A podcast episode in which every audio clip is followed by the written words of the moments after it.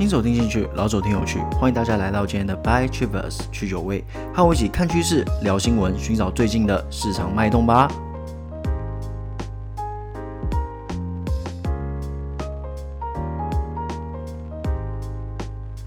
星期二，各位好啊，让我们继续听新闻、观趋势。这集的含金量啊非常高，希望大家可以。从头到尾都听完了，因为真的分析蛮多的东西的。好啦，现在看看我们会聊些什么。第一则新闻啊，来自地狱的笔电。第二则新闻啊，微软的资讯中心啊，确定要在台湾设厂啊，产值高达三千亿哦。第三则新闻，美国零售强劲。第四则新闻，车市啊，Q 三需求强势。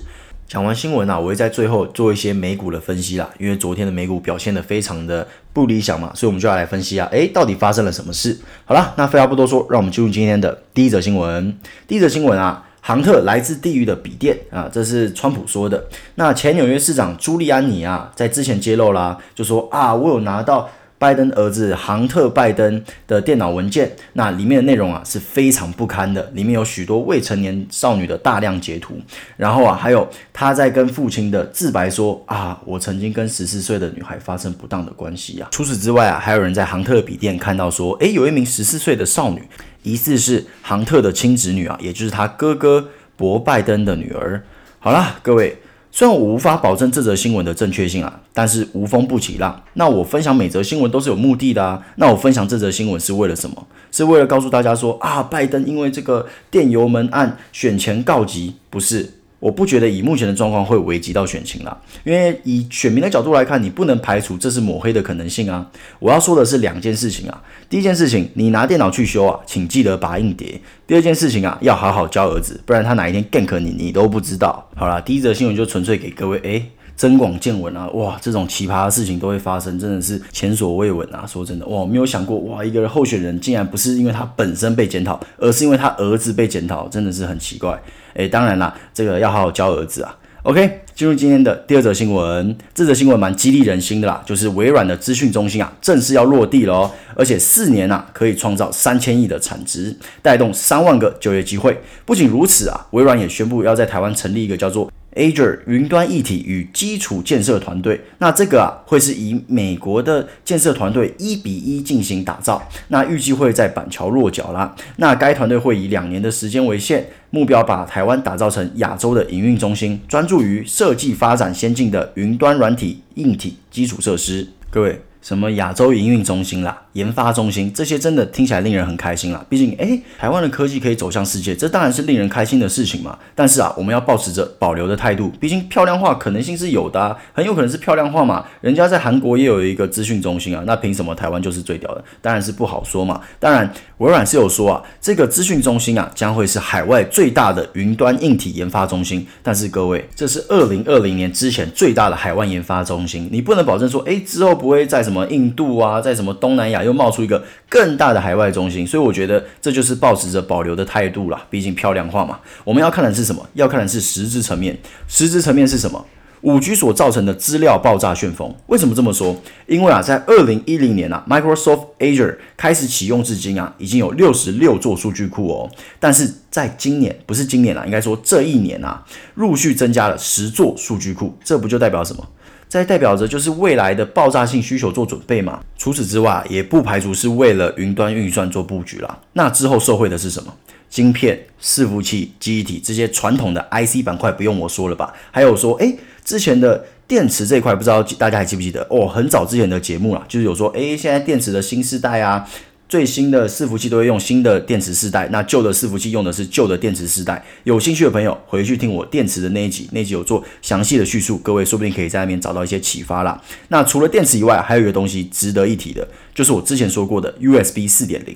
如果未来的资讯量啊，真的是因为五 G 而呈现爆炸向上，那么这一块绝对会是受益者，绝对的哦。毕竟你客户端必须跟上嘛。也就是说，未来的电脑啊，可能都会置换成 USB 四点零的接口，移动储存装置也是毋庸置疑的，一样是 USB 四点零接口。那请问一下各位，这是不是可以多多观察的产业？你说这个产值有多大？全部的电脑诶，全部的 USB 呢？各位是不是很有意思？另外值得一提的一件事情啊，因为这座资料中心啊之后会全部使用绿能，为什么？因为 Microsoft 公司啊自己本身已经发表宣言说啊，我们二零三零年呐、啊。之前我们要达成百分之百使用绿能，也就是说啊，这座资料中心已经宣示说我们会全部使用绿能。那对于台湾本土的绿能产业啊，真的是一个大利多啦。好啦，那这个值得兴奋的新闻啊，希望大家都有 catch 到，诶，其中的奥妙。我们听东西要听重点嘛。这则新闻啊，真的是潜藏了太多的黄金啦，值得各位去发掘。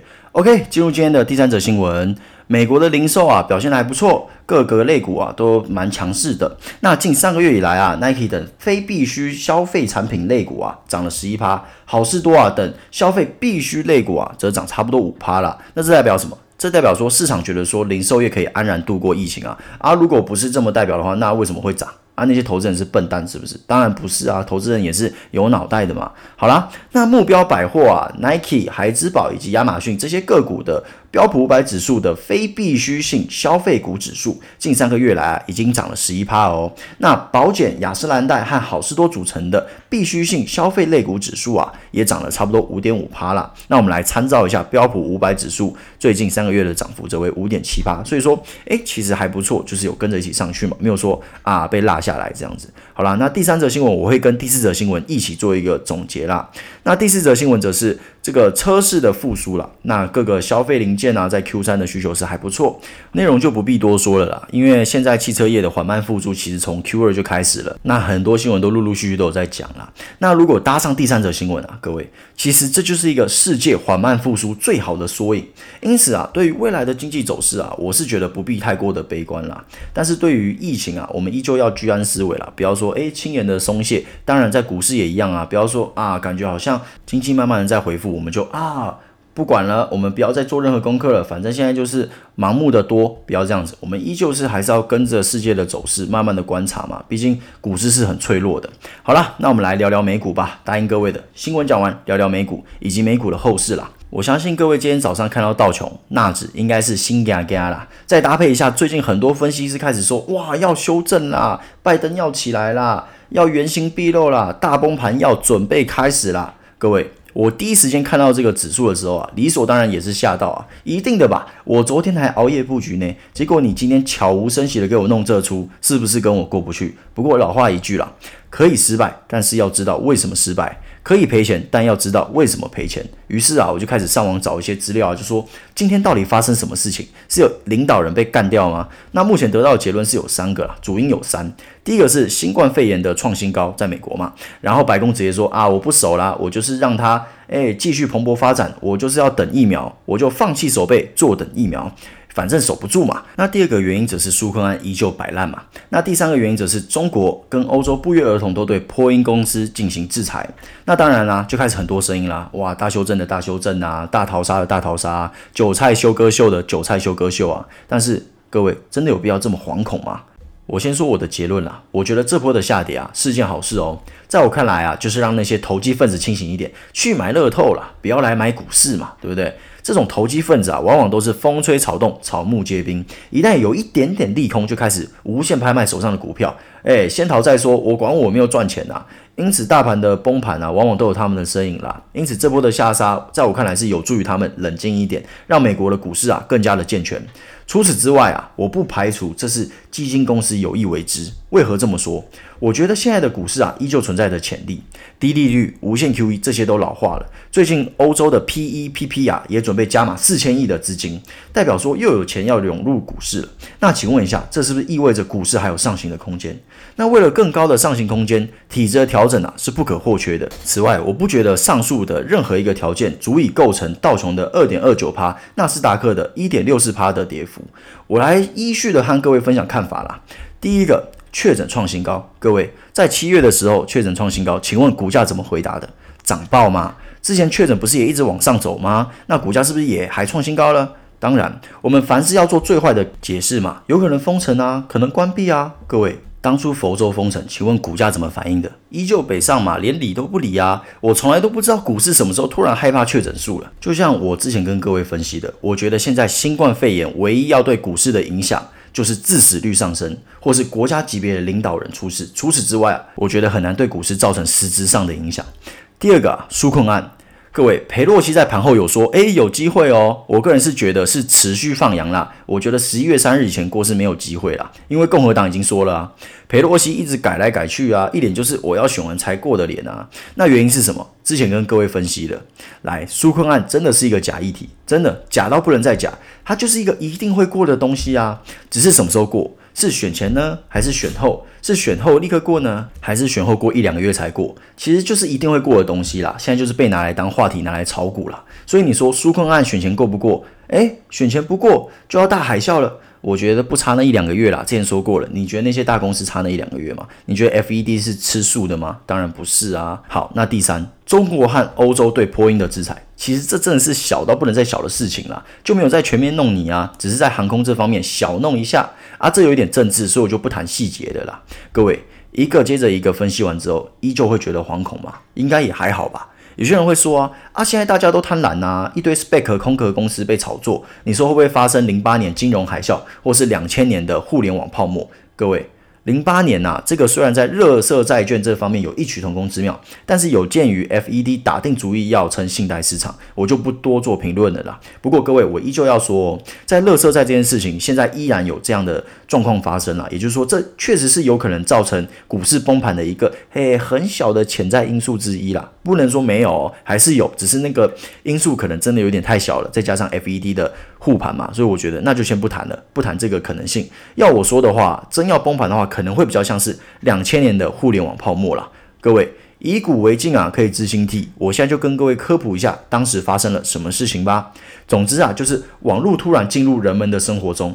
大家开始对网络充满着无限的幻想啊！投资人对网络公司的投资啊，从本益比变成本梦比啦。那本梦比是什么？就是你梦到说啊，它未来会赚多少多少多少啊，发展的多么蓬勃啊，就是本梦比啦。那这个时候啊，一堆诶有小聪明的就开始在自己的公司后面加个 .com 之类的，就是说啊，我只要跟互联网扯上关系，我就是要扯上关系。那因为当时的氛围啊，只要你和互联网有关，你在 IPO 啊就很容易圈到一堆钱啊。但是啊，各位。僧多粥少嘛，来，各位一起回想两千年的网络能干嘛？啊，就是玩玩游戏啊，什么史莱姆、波波线上游戏网之类的。哦，怎么办？有点怀念了。哎，最近回去看一下那个网站倒了没？反正就是这样啦，或是打打一些诶风之谷啊，这些有的没有的一些小游戏啊，哎。这些就是我们童年的回忆啊，对不对？但是当时投资人对互联网的期待啊，在我看来啊，可能已经来到二零一零年了，也就是说早了十年，就觉得说哇，可以干嘛干嘛啊，网络订货啊，这些有的没有的。但是啊，现实赏了他们一巴掌，财报出来烂到哭嘛，网络零售的数字也令人沮丧。加上当时出现一个巧合哦，各大基金啊，在同一时间卖出了当时互联网指标股们，思科、微软、戴尔等数十亿美元的卖单啊。同时，在三月十号周末之后的第一个交易日，星期一早晨出现。于是啊，一堆散户啊，一堆说好听点做梦者啦，说难听一点投机客啊，就开始抛售啦。毕竟他们满手垃圾啊，啊，满手没有赚钱的股票，当然是抛售嘛。想想，哎，连微软啊、戴尔那些有点东西的都被抛售了，那我手上这些连钱都没有赚的，当然也是一起抛啊。于是乎啊，股市就大跌啦。好啦，回来看看现在，我请问一下，现在有出现这样的事情吗？我上次在美股不是泡泡那一集有说过，许多上涨的股票啊是有营收支撑的。那你说，诶，现在比较红且新颖的，受投资人追捧的，可能就是云端上课系统嘛？比方说 Zoom，那它也是被强力追捧的啊。那请问一下，它的营收如何？一句话，非常亮眼啊。再来说大环境，资金涌入，5G 新世代，科技设备需求上升。前面也说过了，晶片需求、记忆体、伺服器，再者。零售跟车市都在慢慢回温，那请问一下，这种状况之下，跟两千年应该不同吧？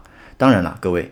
居高思维啊！如果今天欧洲突然宣布说啊，我要回到三月时期的封城，那上述的一切啊将再度被推翻。不过我觉得就目前的几率来说，目前是偏小了。一样，我觉得如果要让欧洲做到那样的地步，就只有两件事情：一件事情是医疗体系的崩坏，第二件事情是致死率的上升。那有些人会说啊，美股跌成这样，那台股会怎么样嘞？那各位，呃，我上的时候台股可能已经开完盘了啦，那大家都已经看到结果了啦。那就结果来说，其实跟我预料差不多，可能就是小跌。为什么会这样说嘞？啊，有些人会说你是不是嘴炮，事后诸葛啊，对不对？各位不是，因为我有去看一个叫做台指期的东西啦。因为台指期在美股大跌之后是有撑在那边啦，下跌的趴数不到一趴。我那时候看的时候是这样啦，所以说诶，没有被吓到，台指期没有被吓到。那台指期是什么？台指期是一个预测台股的指标啦，然后它是期货的一种啊。因为有鉴于时间的问题啊，之后有机会再介绍。好啦，今天的 buytrivers 就到这边喽，希望大家都有知道一些新的知识或是有趣的东西。好啦，那我们就明天见喽，拜拜。